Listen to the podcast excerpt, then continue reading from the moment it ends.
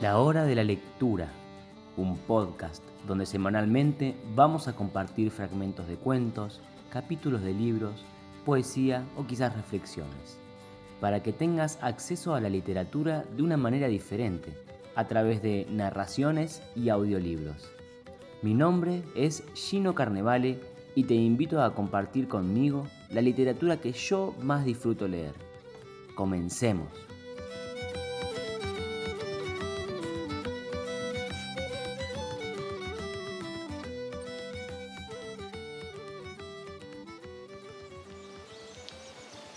Bienvenidos a un nuevo episodio de la hora de la lectura.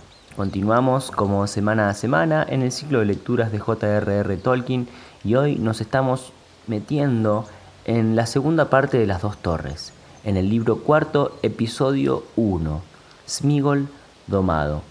Comienza la aventura desde cómo lo perciben y lo viven Frodo y Sam. En esta entrega, los hobbits viajan por las colinas desiertas de Emin Muil donde el escarpado paisaje les impide descender a las llanuras, hasta que por fin encuentran un lugar por donde es posible hacer un descenso. Bien, este, sin adentrarnos más, sin adelantarnos más, disculpen, vamos a meternos juntos en este nuevo episodio, narrado en la voz de Alexis Louvet. Allá vamos.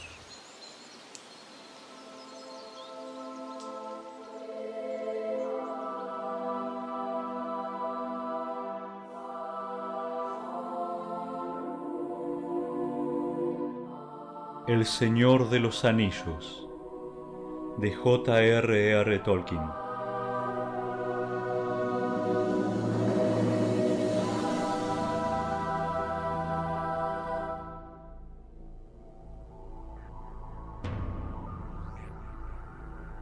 Libro cuarto, capítulo 1 Smigol domado Y bien, mi amo, no hay duda de que estamos metidos en un brete dijo Sam Ganji.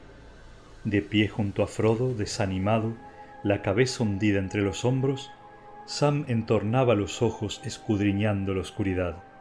Hacía tres noches que se habían separado de la compañía, o por lo menos eso creían ellos. Casi habían perdido cuenta de las horas mientras escalaban afanosamente las pendientes áridas y pedregosas de Emin Muil, a menudo obligados a volver sobre sus pasos pues no encontraban una salida o descubrían que habían estado dando vueltas en un círculo que los llevaba siempre a un mismo punto. No obstante, a pesar de todas las idas y venidas, no habían dejado de avanzar hacia el este, procurando en lo posible no alejarse del borde exterior de aquel grupo de colinas intrincado y extraño. Pero siempre tropezaban con los flancos de las montañas, altas e infranqueables, que miraban sombríamente a la llanura, y más allá de las faldas pedregosas se extendían unas ciénagas lívidas y putrefactas, donde nada se movía y ni siquiera se veía un pájaro. Los hobbits se encontraban ahora en la orilla de un alto acantilado, envuelto a los pies en una espesa niebla. A espaldas de ellos se erguían las cadenas de montañas coronadas de nubes fugitivas. Un viento glacial soplaba desde el este.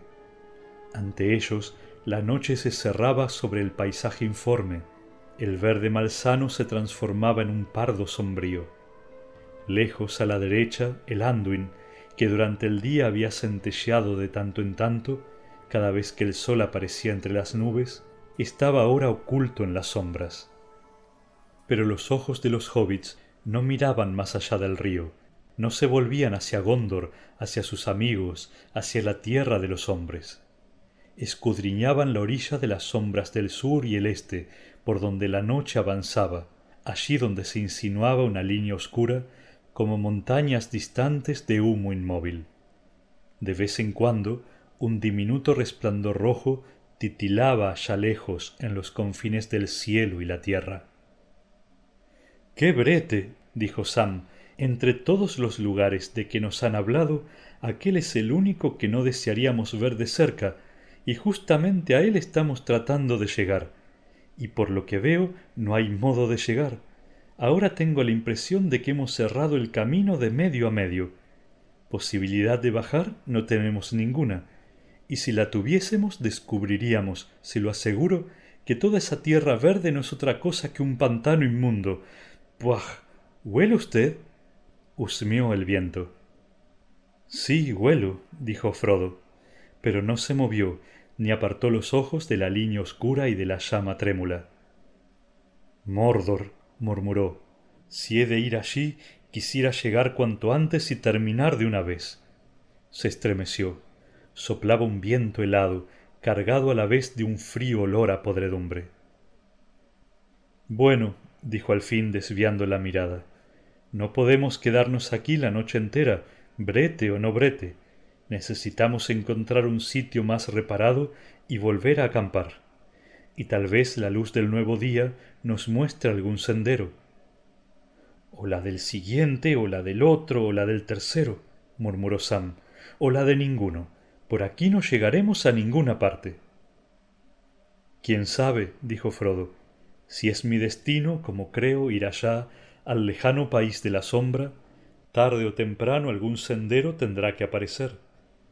Pero ¿quién me lo mostrará? ¿El bien o el mal? Todas nuestras esperanzas se cifraban en la rapidez.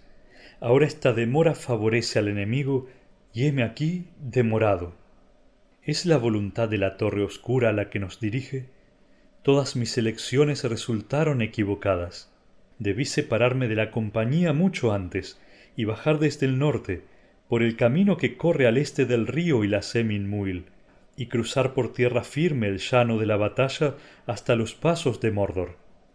Pero ahora no será posible que tú y yo solos encontremos el camino, y en la orilla oriental merodean los orcos. Cada día que pasa es un tiempo precioso que perdemos. Estoy cansado, Sam. No sé qué hacer. ¿Qué comida nos queda? Solo esas. ¿cómo se llaman? esas lembas, señor Frodo. Una buena cantidad. Son mejor que nada, en todo caso. Sin embargo, nunca me imaginé la primera vez que les hinqué el diente que llegarían a cansarme. Pero eso es lo que me pasa ahora. Un mendrugo de pan común y un jarro de cerveza.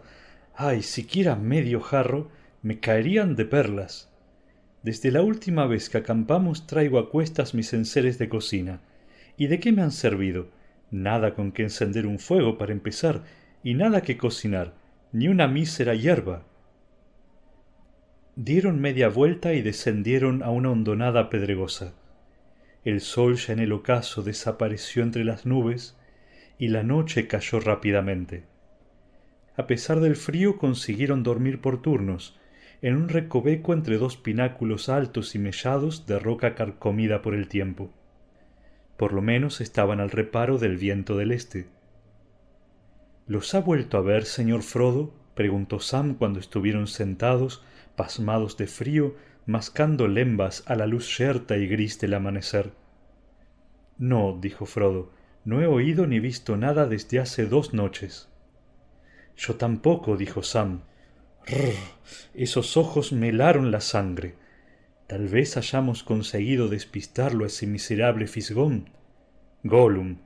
Gollum le voy a dar yo en el gaznate si algún día le pongo las manos encima. Espero que ya no sea necesario, dijo Frodo. No sé cómo habrá hecho para seguirnos, pero es posible que haya vuelto a perder el rastro, como tú dices. En esta región seca y desierta no podemos dejar muchas huellas, ni olores, ni siquiera para esa nariz husmeadora.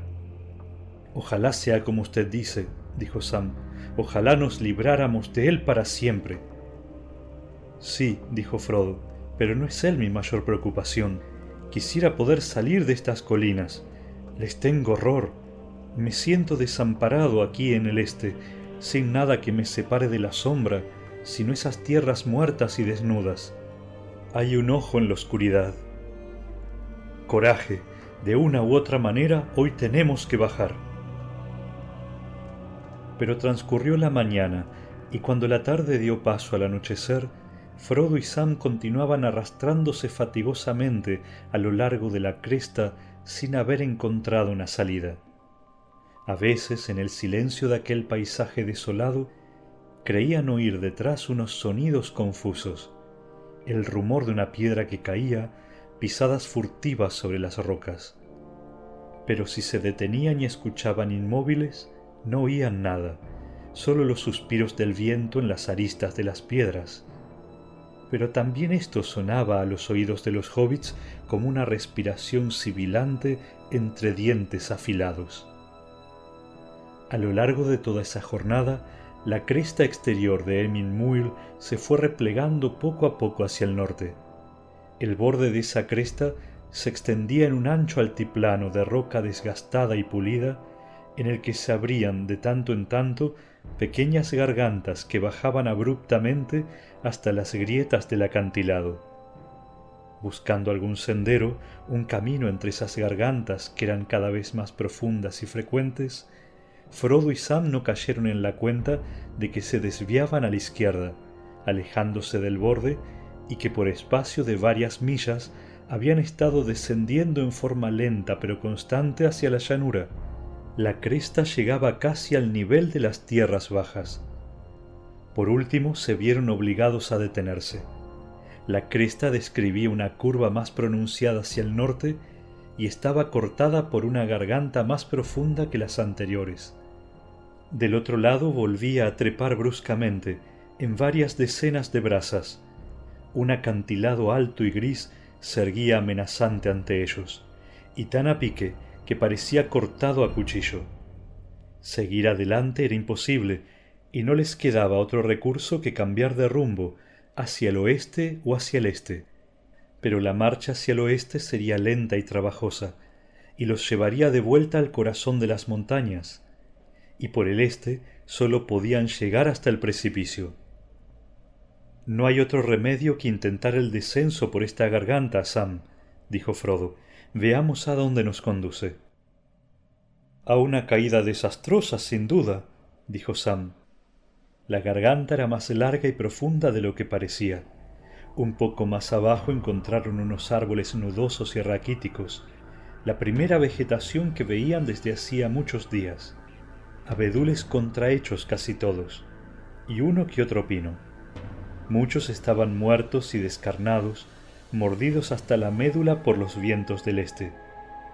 Parecía que alguna vez en días más benévolos había crecido una arboleda bastante espesa en aquella hondonada. Ahora, unos cincuenta metros más allá, los árboles desaparecían, pero unos pocos tocones viejos y carcomidos llegaban hasta casi el borde mismo del acantilado.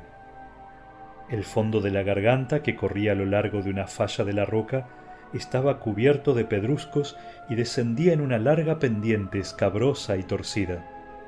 Cuando llegaron por fin al otro extremo, Frodo se detuvo y se asomó. Mira, dijo, o hemos descendido mucho o el acantilado ha perdido altura. Ahora está mucho más abajo y hasta parece fácil de escalar. Sam se arrodilló al lado de Frodo y asomó con desgana la cabeza. Luego alzó los ojos y observó el acantilado que se levantaba a la izquierda cada vez más alto. Más fácil, gruñó. Bueno, quizás sea más fácil bajar que subir. Quien no sepa volar, que salte. Sería un buen salto de todos modos, dijo Frodo. Alrededor de. un momento. Sirvió midiendo la distancia con la vista alrededor de unas dieciocho brazas, me parece, no más. Y ya es bastante, dijo Sam. Brr, no me gusta nada mirar para abajo desde una altura, pero mirar es siempre mejor que bajar. En todo caso, dijo Frodo, creo que por aquí podríamos descender, y tendremos que intentarlo. Mira, la roca no es lisa como unas millas atrás, se ha deslizado y hay muchas grietas. En efecto, la cara externa no era vertical, sino ligeramente oblicua. Parecía más bien un rompeolas o un murallón que se había desplazado sobre sus cimientos, ahora retorcido y resquebrajado, con fisuras y largos rebordes sesgados que por momentos eran anchos como escalones. Y si vamos a intentar el descenso, más vale que lo intentemos ahora mismo. Está oscureciendo temprano. Creo que se avecina una tormenta. En el este los contornos ya borrosos de las montañas se diluían en una oscuridad más profunda que ya comenzaba a extender unos brazos largos hacia el oeste. Sopló una brisa que trajo de lejos el murmullo del trueno. Frodo husmeó el aire y observó el cielo con expresión de incertidumbre.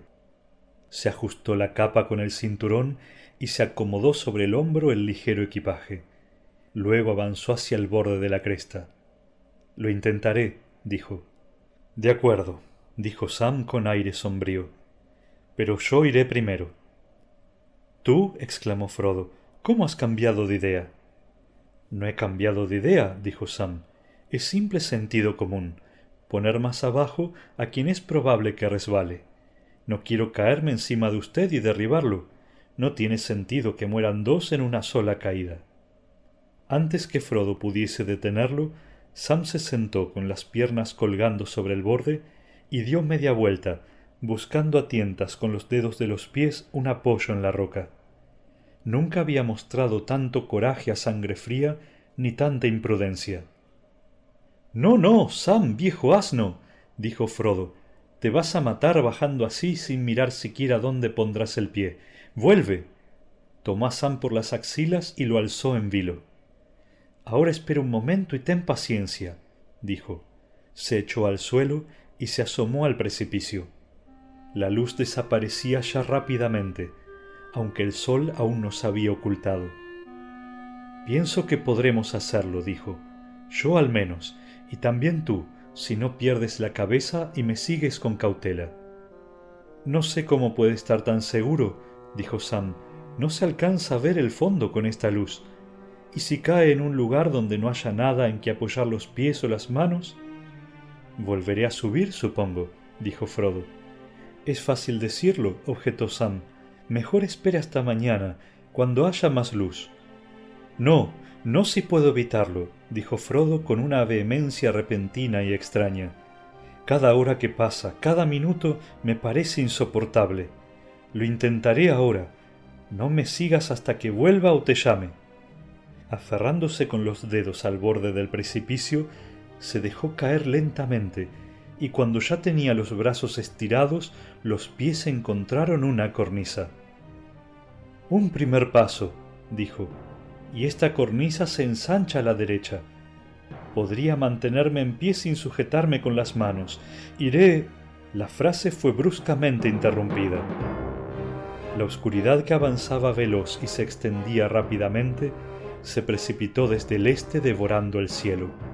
El estampido seco y fragoroso de un trueno resonó en lo alto. Los relámpagos restallaron entre las colinas.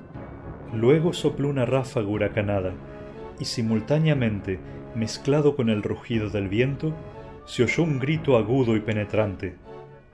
Los hobbits habían escuchado el mismo grito allá lejos, en el Marjala, cuando huían de Hobbiton, y ya entonces en los bosques de la comarca les había helado la sangre.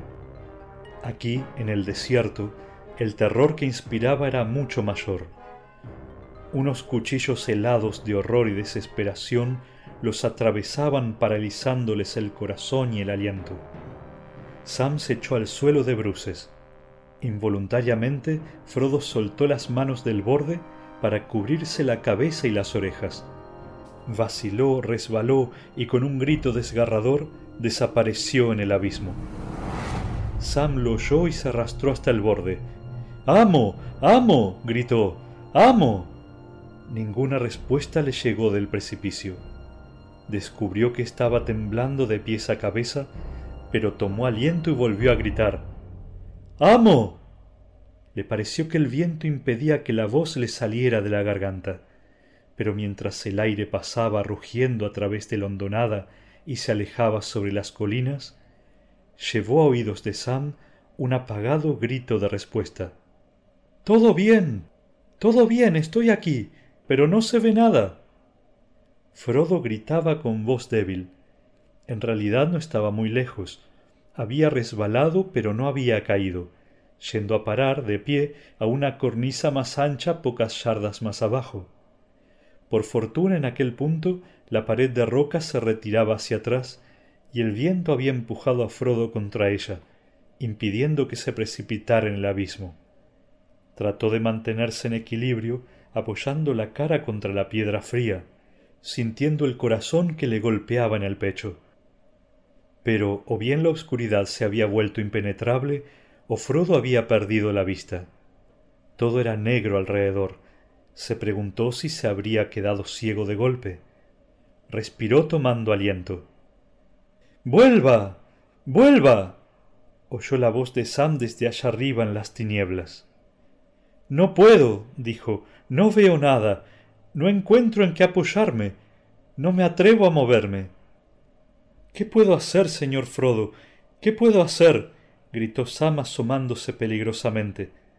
¿Por qué su señor no veía? Estaba oscuro, sin duda, pero no tanto. Sam distinguía allá abajo la figura de Frodo, gris y solitaria contra la cara oblicua del acantilado, lejos del alcance de una mano amiga. Volvió a retumbar el trueno y empezó a llover a torrentes.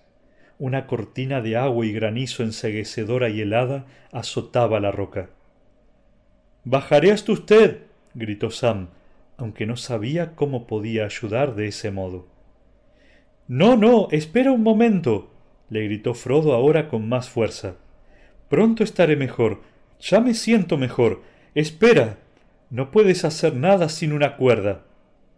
¡Cuerda! Exclamó Sam excitado y aliviado. Si merezco que me cuelguen de una por imbécil. No eres más que un pampirolón, Sam Ganji. Eso solía decirme el tío. Una palabra que él había inventado. Cuerda. Basta de charla gritó Frodo bastante recobrado ahora como para sentirse divertido e irritado a la vez.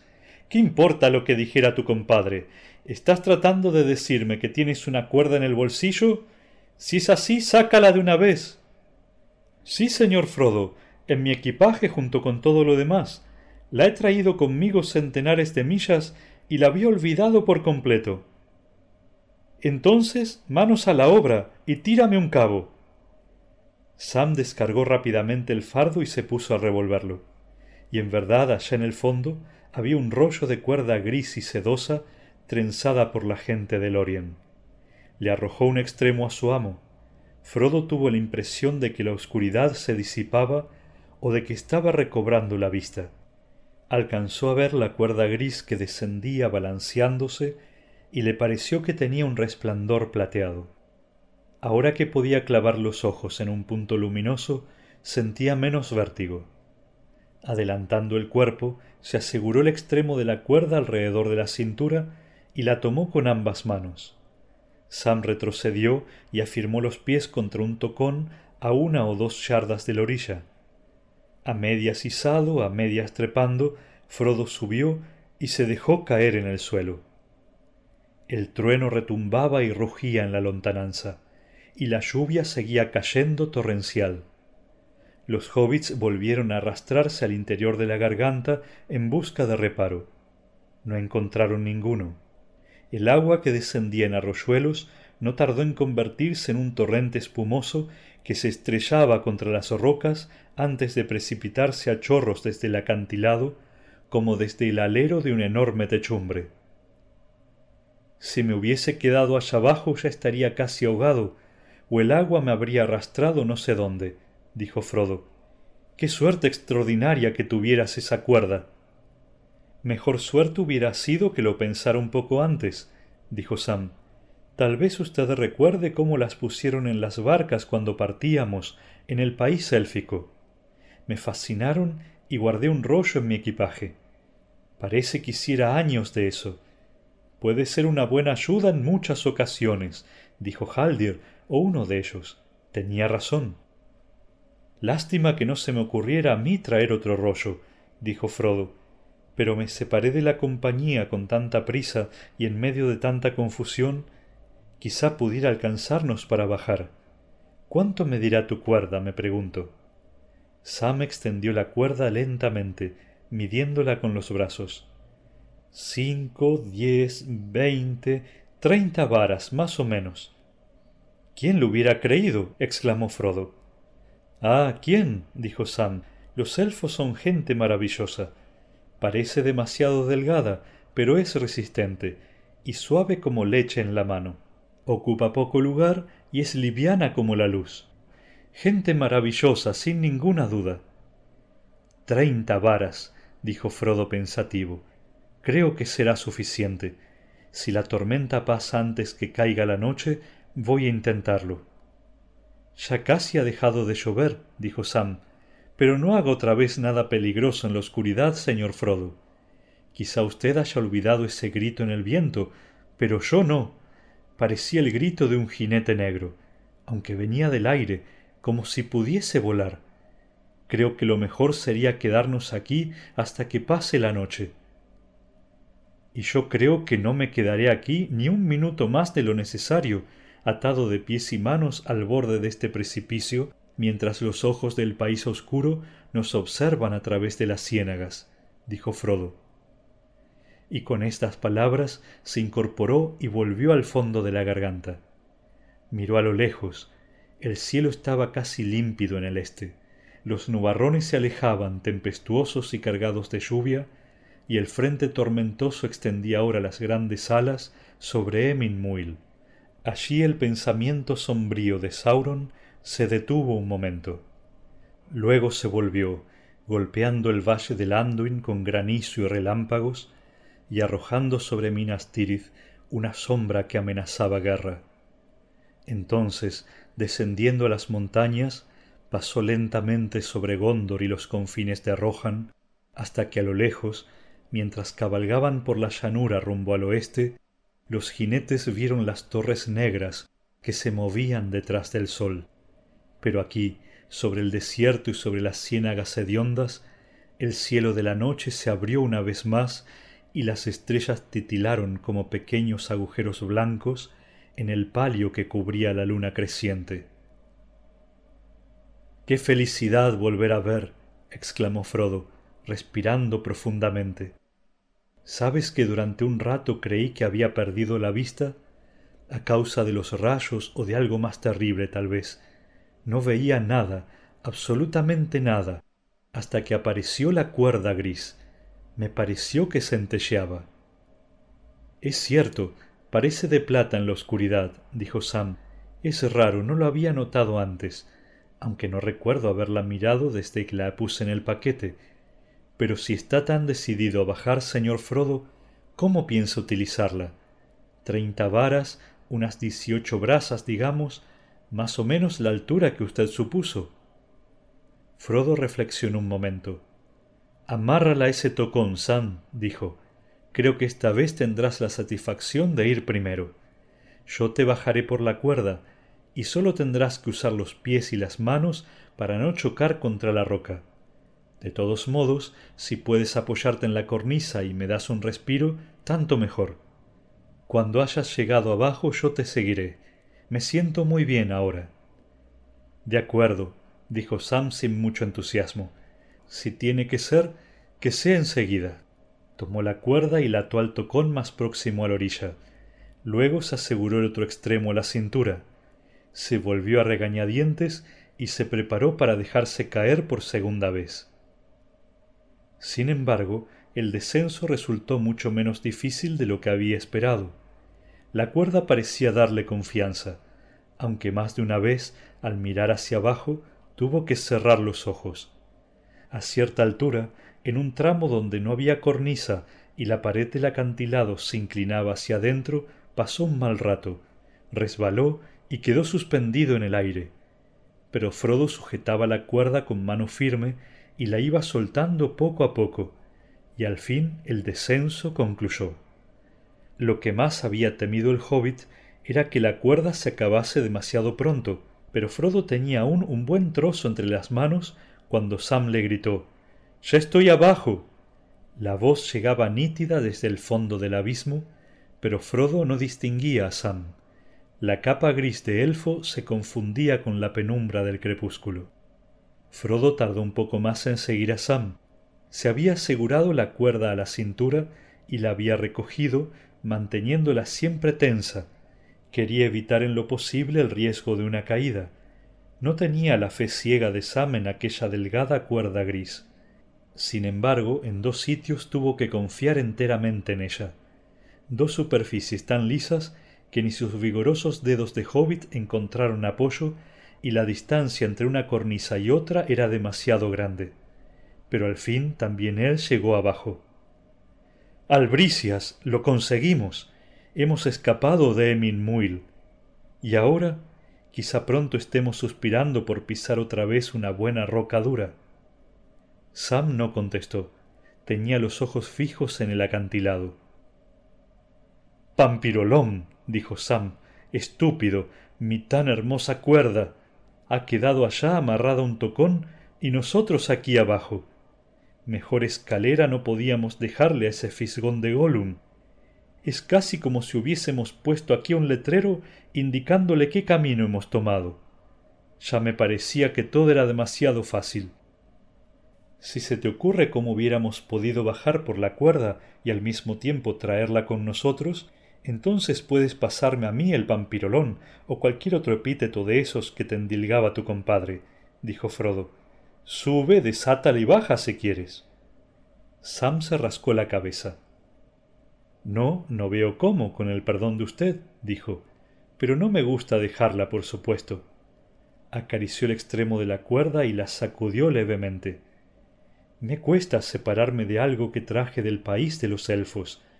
Hecha por galadriel en persona tal vez. Galadriel murmuró meneando tristemente la cabeza. Miró hacia arriba y tironeó por última vez de la cuerda como despidiéndose ante el asombro total de los dos hobbits la cuerda se soltó. Sam cayó de espaldas y las largas espirales grises se deslizaron silenciosamente sobre él. Frodo se echó a reír. Quién aseguró la cuerda dijo. Menos mal que aguantó hasta ahora. Pensar que confía tu nudo todo mi peso. Sam no se reía. Quizá yo no sea muy ducho en eso de escalar montañas señor frodo dijo con aire ofendido. Pero de cuerdas y nudos algo sé. Me viene de familia por así decir. Mi abuelo y después de él mi tío Andy, el hermano mayor del tío, tuvo durante muchos años una cordelería cerca del campo del cordelero, y nadie hubiera podido atar a ese tocón un nudo más seguro que el mío, en la comarca o fuera de ella. Entonces la cuerda ha tenido que romperse al rozar contra el borde de la roca, supongo, dijo Frodo. Apuesto a que no, dijo Sam en un tono aún más ofendido. Se agachó y examinó los dos cabos. No, no me equivoco, ni una sola hebra. Entonces me temo que haya sido el nudo, dijo Frodo. Sam sacudió la cabeza sin responder. Se pasaba la cuerda entre los dedos, pensativo.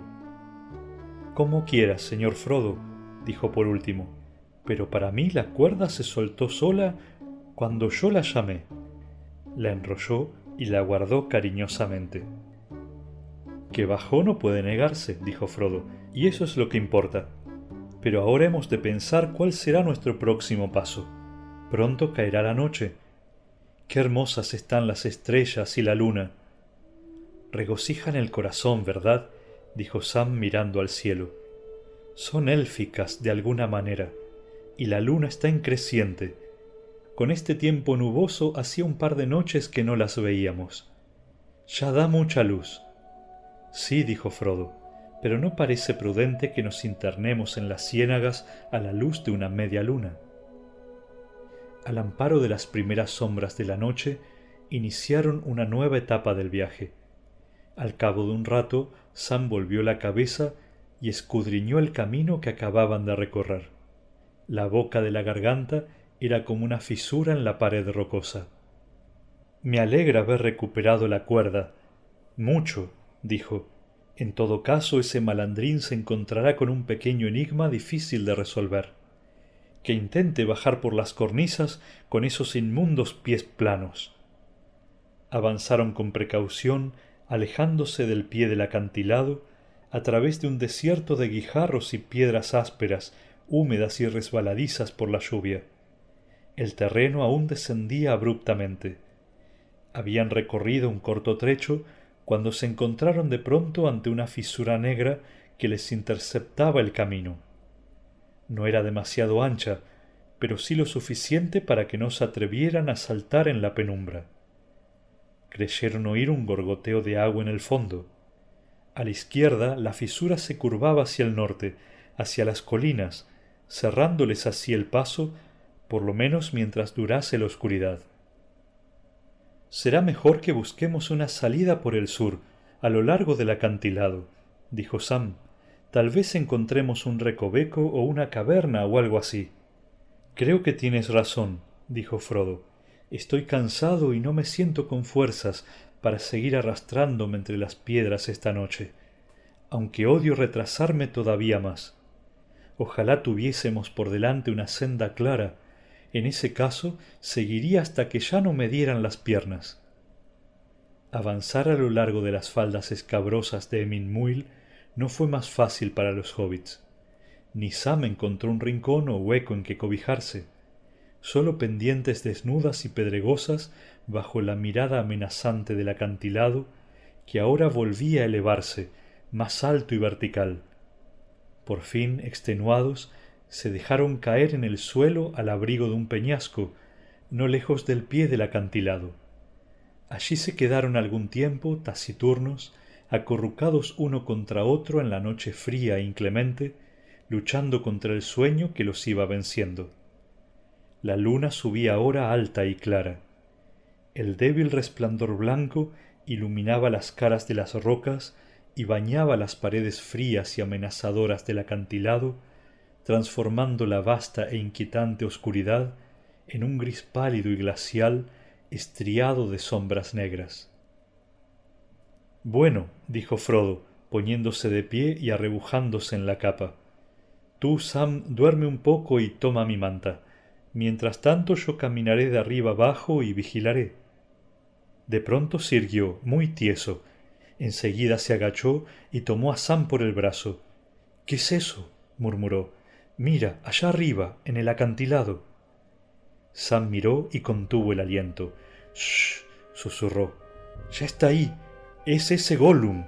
Sapos y culebras. Y pensé que lo habíamos despistado con nuestra pequeña hazaña. Mírelo, arrastrándose por la pared como una araña horrible. A lo largo de una cara del precipicio, que parecía casi lisa a la pálida luz de la luna, una pequeña figura negra se desplazaba con los miembros delgados extendidos sobre la roca. Quizá aquellos pies y manos blandos y prensiles encontraban fisuras y asideros que ningún hobbit hubiera podido ver o utilizar, pero parecía deslizarse sobre patas pegajosas como un gran insecto merodeador de alguna extraña especie y bajaba de cabeza como si viniera olfateando el camino. De tanto en tanto levantaba el cráneo lentamente, haciéndolo girar sobre el largo pescuezo descarnado, y los hobbits veían entonces dos puntos pálidos, dos ojos que parpadeaban un instante a la luz de la luna y enseguida volvían a ocultarse. ¿Le parece que pueda vernos? dijo Sam. No sé, respondió Frodo en voz baja, pero no lo creo. Estas capas élficas son poco visibles, aun para ojos amigos. Yo no te veo en la sombra ni a dos pasos, y por lo que sé, es enemigo del sol y de la luna. ¿Por qué entonces desciende aquí precisamente? inquirió Sam. Calma, Sam, dijo Frodo. Tal vez pueda olernos, y tiene un oído tan fino como el de los elfos, dicen. Me parece que ha oído algo ahora, nuestras voces probablemente. Hemos gritado mucho allá arriba, y hasta hace un momento hablábamos en voz demasiado alta. Bueno, estoy harto de él, dijo Sam. Nos ha seguido demasiado tiempo para mi gusto, y le cantaré cuatro frescas si puedo. De todos modos, creo que ahora sea inútil que tratemos de evitarlo. Cubriéndose la cara con la caperuza gris, Sam se arrastró con pasos furtivos hacia el acantilado. Ten cuidado, le susurró Frodo que iba detrás. No lo alarmes, es mucho más peligroso de lo que parece. La forma negra había descendido ya las tres cuartas partes de la pared y estaba a unos quince metros o menos del pie del acantilado. Acurrucados e inmóviles como piedras, a la sombra de una roca, los hobbits lo observaban. Al parecer había tropezado con un pasaje difícil o tenía alguna preocupación lo oían olisquear y de tanto en tanto escuchaban una respiración áspera y sisiante que sonaba como un juramento reprimido. Levantó la cabeza y a los hobbits les pareció que escupía. Luego siguió avanzando. Ahora lo oían hablar con una voz cascada y sibilante. Ah, seamos cautos, mi tesoro. A camino largo, paso corto. No corramos el riesgo de rompernos el pescuezo. ¿No es cierto, mi tesoro? ¿No, tesoro? Gollum. Levantó otra vez la cabeza, parpadeó a la luz de la luna y volvió a cerrar los ojos rápidamente. La aborrecemos, sisió. Odiosa, odiosa luz trémula es. Nos espía, tesoro, nos lastima los ojos. Se iba acercando y los siseos eran ahora más agudos y claros. ¿Dónde está? ¿Dónde está mi tesoro? Mi tesoro es nuestro, es si nosotros lo queremos. Los ladrones, los inmundos ladronzuelos, ¿dónde está mi tesoro? Malditos, los odiamos de veras. No parece saber dónde estamos, ¿eh? susurró Sam. ¿Y qué es su tesoro? ¿Se referirá al... Calla, susurró Frodo. Se está acercando y ya podría oírnos. En efecto, Gollum había vuelto a detenerse de improviso y ahora inclinaba la cabezota hacia uno y otro lado como si estuviese escuchando. Había abierto a medias los ojillos pálidos. Sam se contuvo, aunque los dedos le escocían. Tenía los ojos encendidos de cólera y asco, fijos en la miserable criatura que ahora avanzaba otra vez siempre cuchicheando y siseando entre dientes. Por fin se encontró a no más de una docena de pies del suelo, justo encima de las cabezas de los hobbits. Desde esa altura la caída era vertical, pues la pared se inclinaba ligeramente hacia adentro y ni el propio Gollum hubiera podido encontrar en ella un punto de apoyo. Trataba al parecer de darse vuelta y ponerse con las piernas para abajo, cuando de pronto con un chillido estridente y sibilante cayó enroscando las piernas y los brazos alrededor del cuerpo como una araña a la que han cortado el hilo por el que venía descendiendo. Sam salió de su escondite como un rayo y en un par de saltos cruzó el espacio que lo separaba de la pared de piedra. Antes que Gollum pudiera levantarse, cayó sobre él. Pero descubrió que aún así, tomado por sorpresa después de una caída, Gollum era más fuerte y hábil de lo que había creído. No había alcanzado a sujetarlo cuando los largos miembros de Gollum lo envolvieron en un abrazo implacable, blando pero horriblemente poderoso, que le impedía todo movimiento, y lo estrujaba como cuerdas que fuesen apretando lentamente. Unos dedos pegajosos le tantearon la garganta, luego unos dientes afilados se le hincaron en el hombro todo cuanto Sam pudo hacer fue sacudir con violencia la cabeza dura y redonda contra la cara de la criatura. Gollum sisió escupiendo, pero no lo soltó. Las cosas habrían terminado mal para Sam si hubiera estado solo, pero Frodo se levantó de un salto, desenvainando a Dardo. Con la mano izquierda tomó a Gollum por los cabellos ralos y lacios y le tironeó la cabeza hacia atrás, estirándole el pescuezo y obligándolo a fijar en el cielo los pálidos ojos venenosos. Suéltalo, Gollum, dijo, esta espada es dardo, ya la has visto antes. Suéltalo o esta vez sentirás la hoja. Te degollaré. Gollum se aflojó y se derrumbó como una cuerda mojada. Sam se incorporó palpándose el hombro. Echaba fuego por los ojos, pero no podía vengarse. Su miserable enemigo se arrastraba por el suelo gimoteando. No nos hagas daño, no dejes que nos hagan daño, mi tesoro. No nos harán daño, ¿verdad que no, pequeños y simpáticos hobbits? No teníamos intención de hacer daño, pero nos saltaron encima como gatos sobre unos pobres ratones. Eso hicieron, mi tesoro, y estamos tan solos. Gollum, seremos buenos con ellos, muy buenísimos, si también ellos son buenos con nosotros. No, sí, así. Bueno, ¿qué hacemos con él? dijo Sam. Atarlo creo sería lo mejor para que no nos siga espiando. Pero eso nos mataría, nos mataría, gimoteó Gollum. Crueles pequeños hobbits, atarnos y abandonarnos en las duras tierras frías. Gollum, Gollum, los sollozos se le ahogaban en gorgoteos. No, dijo Frodo, si lo matamos tenemos que matarlo ahora. Pero no podemos hacerlo en esta situación. Pobre miserable, no nos ha hecho ningún daño. Ah, no, dijo Sam restregándose el hombro. En todo caso tenía la intención, y la tiene aún. Ha puesto cualquier cosa. Estrangularnos mientras dormimos. Eso es lo que planea. Puede ser, dijo Frodo, pero lo que intenta hacer es otra cuestión. Cayó un momento ensimismado. Gollum yacía inmóvil, pero ya no gimoteaba. Sam le echaba miradas amenazadoras.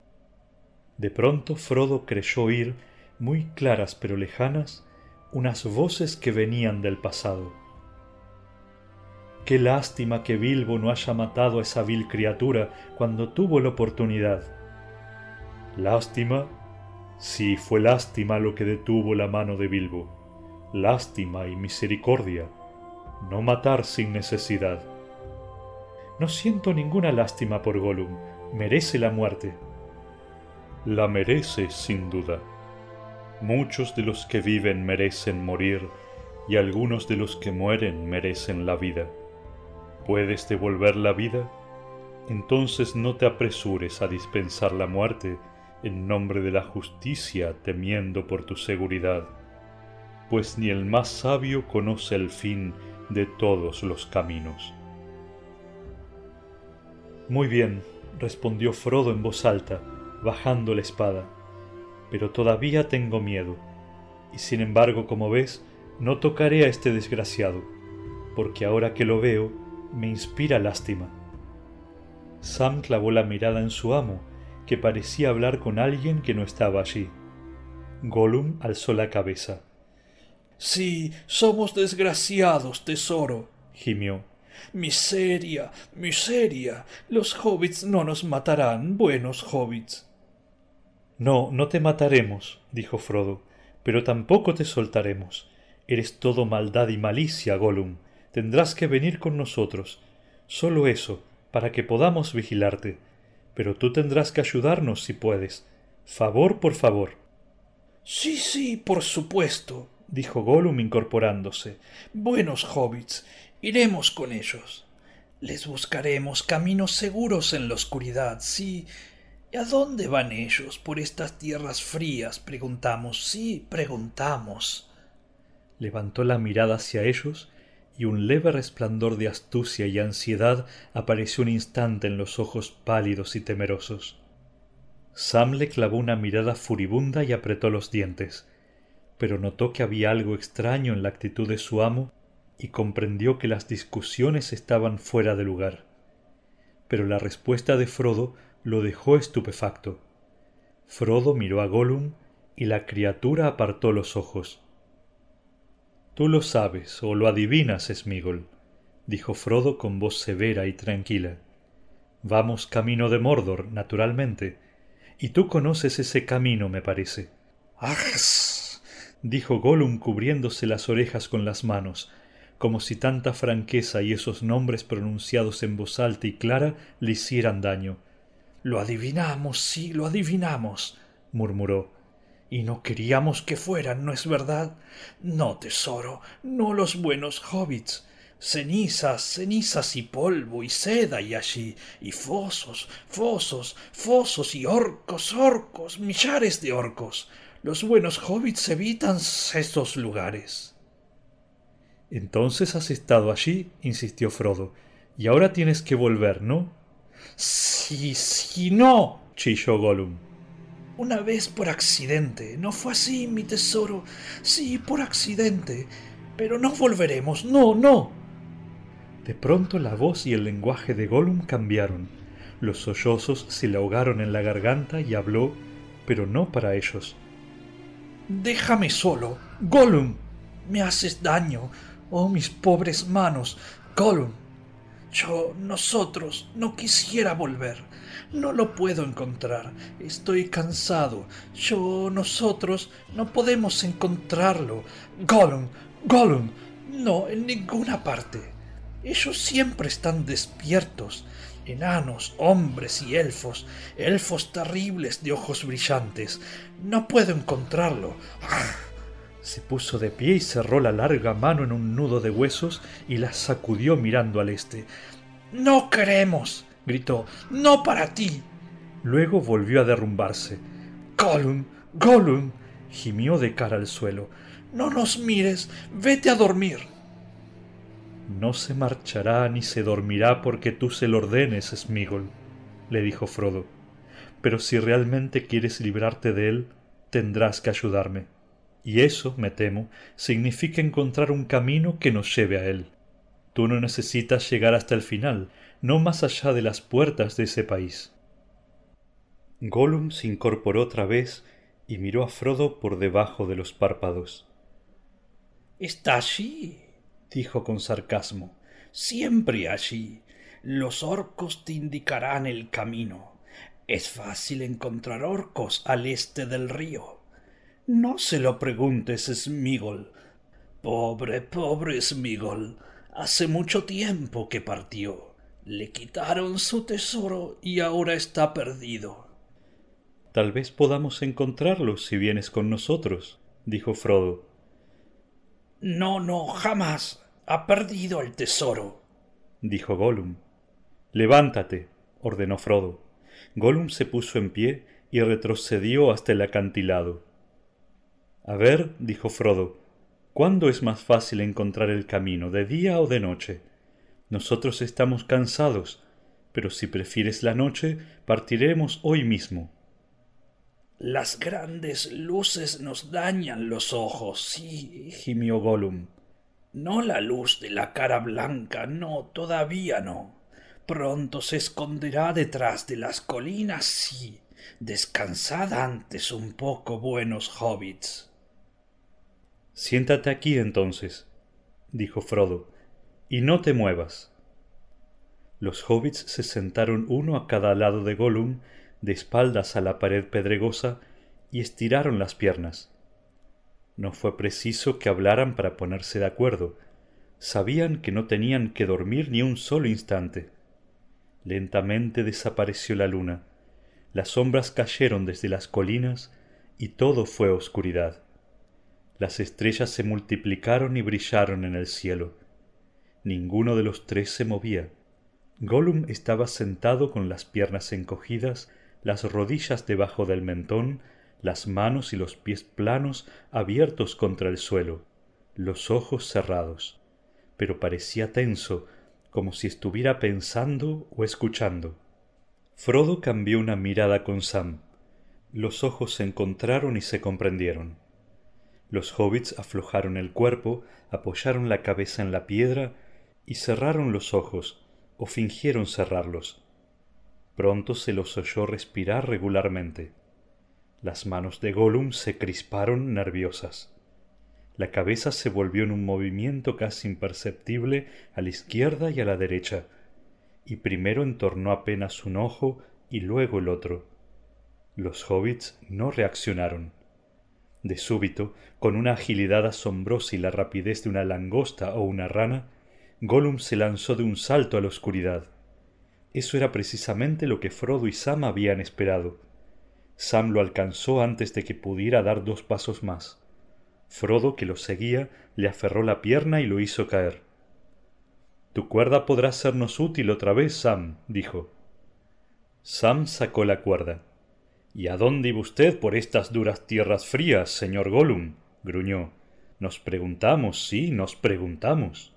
En busca de algunos de tus amigos orcos, apuesto.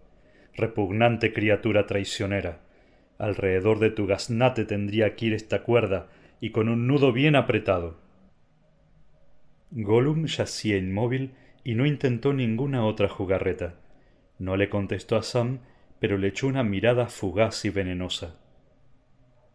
Solo nos hace falta algo con que sujetarlo, dijo Frodo. Es necesario que camine, de modo que no tendría sentido atarle las piernas o los brazos, pues por lo que veo los utiliza indistintamente. Átale esta punta al tobillo y no sueltes el otro extremo. Permaneció junto a Gollum vigilándolo mientras Sam hacía el nudo. El resultado desconcertó a los dos hobbits. Gollum se puso a gritar un grito agudo, desgarrador, horrible al oído. Se retorcía tratando de alcanzar el tobillo con la boca y morder la cuerda, aullando siempre. Frodo se convenció al fin de que Gollum sufría de verdad, pero no podía ser a causa del nudo. Lo examinó y comprobó que no estaba demasiado apretado, al contrario, Sam había sido más compasivo que sus propias palabras. ¿Qué te pasa? dijo. Si intentas escapar tendremos que atarte, pero no queremos hacerte daño. Nos hace daño, nos hace daño, sisió Gollum. Y él la muerde le hicieron los elfos malditos sean, hobbits sucios y crueles. Por eso tratamos de escapar, claro tesoro. Adivinamos que eran hobbits crueles, hobbits que visitan a los elfos, elfos feroces de ojos brillantes. Quitad la cuerda, nos hace daño. No, no te la sacaré, dijo Frodo, a menos. se detuvo un momento para reflexionar a menos que haya una promesa de tu parte en la que yo confíe. Juraremos hacer lo que él quiere, sí, sí, dijo Gollum siempre retorciéndose y aferrándose el tobillo. Nos hace daño. ¿Jurarías? dijo Frodo. ¿Smigol? dijo Gollum con una voz súbitamente clara, abriendo grandes los ojos y mirando a Frodo con una extraña luz. Smigol jurará sobre el tesoro. Frodo sirvió, y una vez más Sam escuchó estupefacto las palabras y la voz grave de Frodo. Sobre el tesoro, ¿cómo te atreves? dijo. Reflexiona. Un anillo para gobernarlos y en las tinieblas atarlos. ¿Te atreves a hacer una promesa semejante, Smigol? Te obligará a cumplirla pero es todavía más traicionero que tú. Puede tergiversar tus palabras. Ten cuidado. Gollum se encogió. Sobre el tesoro, sobre el tesoro, repitió. ¿Y qué jurarías? preguntó Frodo. Ser muy, muy bueno, dijo Gollum. Luego, arrastrándose por el suelo a los pies de Frodo, murmuró con voz ronca y un escalofrío lo recorrió de arriba abajo, como si el terror de las palabras le estremeciera los huesos. Smigol jurará que nunca, nunca permitirá que él lo tenga. Nunca. Smigol lo salvará, pero ha de jurar sobre el tesoro. No, no sobre el tesoro, dijo Frodo mirándolo con severa piedad. Lo que deseas es verlo y tocarlo si puedes, aunque sabes que enloquecerías. No sobre el tesoro. Jura por él si quieres, pues tú sabes dónde está. Sí, tú lo sabes, Smigol. Está delante de ti. Por un instante Sam tuvo la impresión de que su amo había crecido y que Gollum había empequeñecido, una sombra alta y severa un poderoso y luminoso señor que se ocultaba en una nube gris y a sus pies un perrito apaleado. Sin embargo, no eran dos seres totalmente distintos, había entre ellos alguna afinidad. Cada uno podía adivinar lo que pensaba el otro. Gollum se incorporó y se puso a tocar a Frodo, acariciándole las rodillas. Abajo, abajo, ahora haz tu promesa. Prometemos, sí, yo prometo, dijo Gollum, serviré al señor del tesoro. Buen amo, buen Smigol. Gollum, Gollum. Súbitamente se echó a llorar y volvió a morderse el tobillo. Sácale la cuerda, Sam, dijo Frodo. De mala gana Sam obedeció. Gollum se puso de pie al instante y caracoleó como un cusco que recibe una caricia luego del castigo. A partir de entonces hubo en él una curiosa transformación que se prolongó un cierto tiempo. La voz era menos sibilante y menos llorosa, y hablaba directamente con los hobbits, no con aquel tesoro bien amado. Se encogía y retrocedía si los hobbits se le acercaban o hacían algún movimiento brusco, y evitaba todo contacto con las capas élficas. Pero se mostraba amistoso, y en verdad daba lástima observar cómo se afanaba tratando de complacer a los hobbits. se desternillaba de risa y hacía cabriolas ante cualquier broma, o cuando Frodo le hablaba con dulzura, y se echaba a llorar si lo reprendía. Sam casi no le hablaba. Desconfiaba de este nuevo Gollum, de Smigol, más que nunca, y le gustaba, si era posible, aún menos que el antiguo. Y bien, Gollum, o como rayos te llames, dijo, ha llegado la hora, la luna se ha escondido y la noche se va. Convendría que nos pusiéramos en marcha. Sí, sí, asintió Gollum, brincando alrededor. En marcha. No hay más que un camino entre el extremo norte y el extremo sur. Yo lo descubrí, yo. Los orcos no lo utilizan, los orcos no lo conocen. Los orcos no atraviesan las ciénagas, hacen rodeos de millas y millas. Es una gran suerte que hayáis venido por aquí. Es una gran suerte que os encontrarais con Smigol, sí. Seguid a Smigol. Se alejó unos pasos y volvió la cabeza en una actitud de espera solícita, como un perro que los invitara a dar un paseo. Espera un poco, Gollum, le gritó Sam. No te adelantes demasiado. Te seguiré de cerca y tengo la cuerda preparada. No, no, dijo Gollum. Smigol prometió. En plena noche y a la luz clara y fría de las estrellas, emprendieron la marcha. Durante un trecho Gollum los guió hacia el norte por el mismo camino por el que habían venido.